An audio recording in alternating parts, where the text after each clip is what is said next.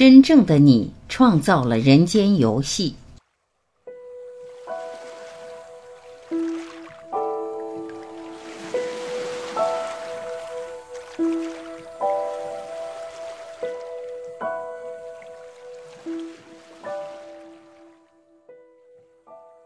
任何一种基本量子现象，只在被记录后才是一种现象。所以在哪里，到底在哪里，根本是一个无意义的问题。约翰·惠勒。要玩游戏，我们必须有进行游戏的场地。人生游戏的情况也一样。我们身处一个体验的巨大乐园中，那么问题是，我们正身处其中的乐园三度空间实境是如何被创造出来并顺利运作的呢？在整个历史中，人们一直设法搞清楚物质世界是如何架构、如何运作、受到哪些法则管理。为了解决这些谜题，科学家一直将物质世界分解为更小的部分，以了解核心要素为何及这些要素如何互动。当科学家越深入检视，他们开始发现越来越小的粒子，从细胞、分子。原子、质子到电子。不过，科学家研究次原子世界时也注意到，似乎不依据物理学法则作用的更小粒子。这些发现引发一连串的突破，现今称为量子物理学。物质世界是能量场的投射。戴维·鲍姆这位科学家是量子物理学界率先突破的前锋。鲍姆总结出一种方式，说明科学家在次原子世界见到的奇怪行为。鲍姆认为，我们日常生活的有形世界其实是一个幻觉。鲍姆认为，潜藏在我们所称的现实之下，有更深层的存在，是更庞大也更基本的现实，让物质世界的所有物体和外观得以产生。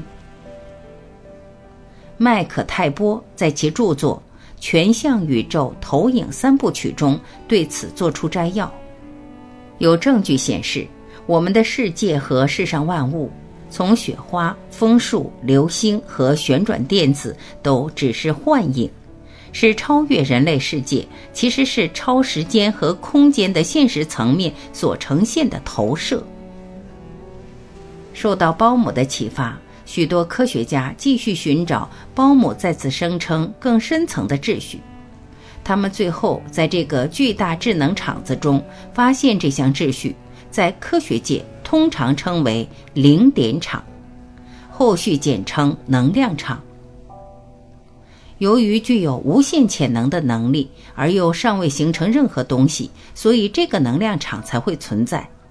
当科学家继续研究能量场，他们发展出一个理论，说明物质世界如何从能量场组合而成。这项理论包括四个要素：能量场、粒子、物质世界、意识。意识就是物理学家说的能量，有人称为心智、本源、梵天、上帝。在人类史和不同文化中有许多其他名称。意识不是物质，却是在人类所说物质界中万事万物背后的创造力量。现在我们要讨论人性游戏运作模式之目的，所以我在本文中将意识定义为真正的你，把你定义为无限存有。换句话说，你就是意识。你所体验的一切都是由你的意识所创造。能量场存在于一种无限几率的状态，即任何事都有可能从能量场中可以创造任何东西。不过，当意识以特定意图专注在能量场中创造某样东西，这个无限几率状态就会瓦解成由那个意图取决的单一几率。以量子物理学的用语来说，就是瓦解波形。一旦发生这种瓦解，就创造物质世界的幻觉，物质粒子在现在那个幻觉中，以特定方式加以组合，打造出预期物体和生物，跟我们在日常生活中互动及其所显现的运作法则。由原先在能量场中专注的意识意图，将整个过程具体化，并指导各个步骤。芭芭拉·杜威在其著作《意识与量子行为》表示：“这就仿佛上帝说，如果我打算变成有形体，就必须把让物质世界动作的所有法则一并带去。我要先创造一个微小粒子。”透过这个设计，先创造宇宙，然后指挥宇宙中像重力、磁力、强大力量等所有行为，因为一切是我所建造出来的。同时，为了让我方便行事，我将发明感觉，让拥有这些感觉以为自己看到、摸到、听到真实事物，以为自己看到空间并感受时光流逝。事实上，这一切看似真实之物，只是。幻觉。简单讲，科学家正在考证：除非你的意识以特定意图专注于能量场中创造感觉，否则你无法看到任何东西，包括钱在内，听到任何东西，感觉任何东西，体验任何东西。举例来说，除非你的意识有此意图要看到本页内容。所以，将各个粒子建构出来，让你看到本页内容，否则你是看不到的。这本书本身并非独立存在或具有任何力量，在整个等式中，只有你具有实质力量，也只有你实际存在。要相信这一点，似乎很难吗？可能吧。然而，这是真的吗？千真万确。能量场的因是意识。深入探讨物质世界的任何东西，如果探讨的够深入，最后就接解到能量场。科学家亚密特·戈斯瓦米博士在电影《我们懂个叉》中谈到这个现象。我们都有这种习惯，以为我们不必做任何事，周遭的一切就存在了，而且一切并不是依据我们的选择而存在。你必须摒弃这种想法。其实，你必须真正领悟到，即使我们周遭的世界看起来很真实，包括椅子、桌子、房间、地毯、时间，但这一切只是意识的运动。我时时刻刻在选择，让我的实际经验具体显现。这是你唯一要做的激进思想。但是，因为这个想法如此激进，因为我们倾向于认为世界已经在那里，跟我无关。事实却不是这样。量子物理学对此一直很清楚。量子物理学共同发现者韦纳·海森堡说过：“原子什么也不是，只是倾向。”所以，与其思考事物，你必须思考几率。一切都是意识的几率。观察者正创造所观察到的人事物，而且观察者与所观察之人事物密不可分。这项概念就是科学界进行双盲实验的原因。为什么？因为科学家知道，如果他们以某项议程或预期结果进行实验，就会让实验结果产生偏差。他们知道，观察某件事这项动作会因为观察者而异。在引述杜威在其著作《意识与量子行为》中所言：“因果法则可用于追溯意识。我们把因摆在果之前，我们认为结果是依据循序渐进的过程而得。首先，我们卵子和精子结合为受精卵，接着细胞分裂，最后形成胎儿。我们说的卵子和精子是所有结果的起因，最终让婴儿诞生。”不过，以意识的观点来看，恰恰相反。人类的想法是这整个过程的因，中间的步骤是人类的创造及起因想法的果。换句话说，意识将因果颠倒了。传统科学家的观点：人体是由原子粒子组成原子，原子组成分子，分子组成细胞，细胞组成器官，器官组成系统，最后由所有系统组成人体。一旦组合后，为了让身体发挥功能，各个器官和粒子要执行特定且极为复杂的工作。不过，如果你从意识的角度来看，这一切的真正来源其实是能量场和意识。人体的复杂系统是意识的因所产生的结果。要做到这一点，许多粒子必须以特定方式组合。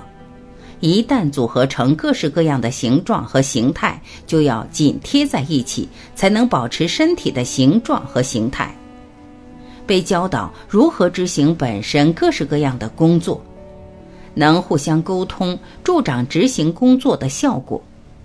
是意识从能量场中创造粒子，告诉粒子如何组合、紧贴在一起，并且教导粒子如何执行本身的工作，让他们在工作时互相沟通。而这一切都是有着深刻的目的和意义。真正的你创造了人间游戏。真正的你是拥有无穷能力和创意能力的无限存有。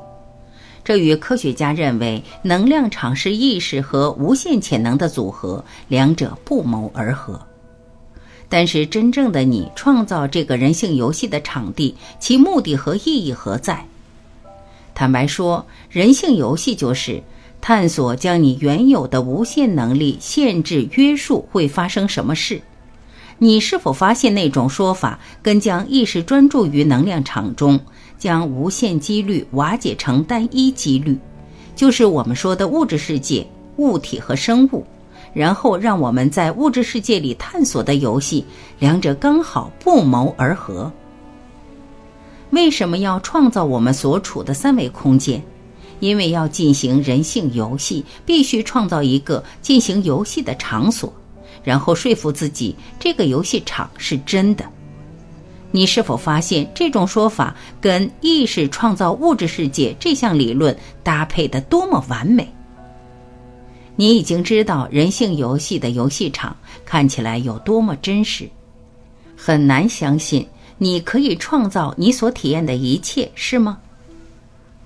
就拿夜里梦为例，你躺下，闭上眼睛睡着，然后体验，在那些梦境里，你的意识创造整个世界。人、场所、事物，而且它们看起来好真实。其实不然，一切都是虚构的，都是你的意识创造出来的。你在白日中运用想象力看见某些经验时，情况也是这样。把这件事想一下：做梦时，你似乎看到梦中所见的人，对吧？不过在梦里，你似乎是旁观者，看着在梦中的你，对吗？但是情况根本不是这样，这一切景象发生时，你在哪里呢？你不只是梦中的你，也是梦中的一切事物。在梦里和你互动的所有人、所有事物和所有生物都是你。划重点：意识创造你所体验的一切，即使最细微事项也是。你和扩展的自我都是意识。所以，你正创造你所体验的一切，即使最细微的事项也是，包括金钱与金钱游戏的各个层面。人性游戏是完全在意识里面进行的游戏，各个细节都是由扩展的自我所设计，为了协助你以你所选的精准方式进行人性游戏。好好想一想，事实上。如果你今晚做了一个生动逼真的梦，即使你觉得那个梦只有几分钟，也请你观察这个现象：你在梦里看到的人、事物和生物、动物、植物、树木都好像真的，但是它们其实不在那里，是你的意识创造这一切。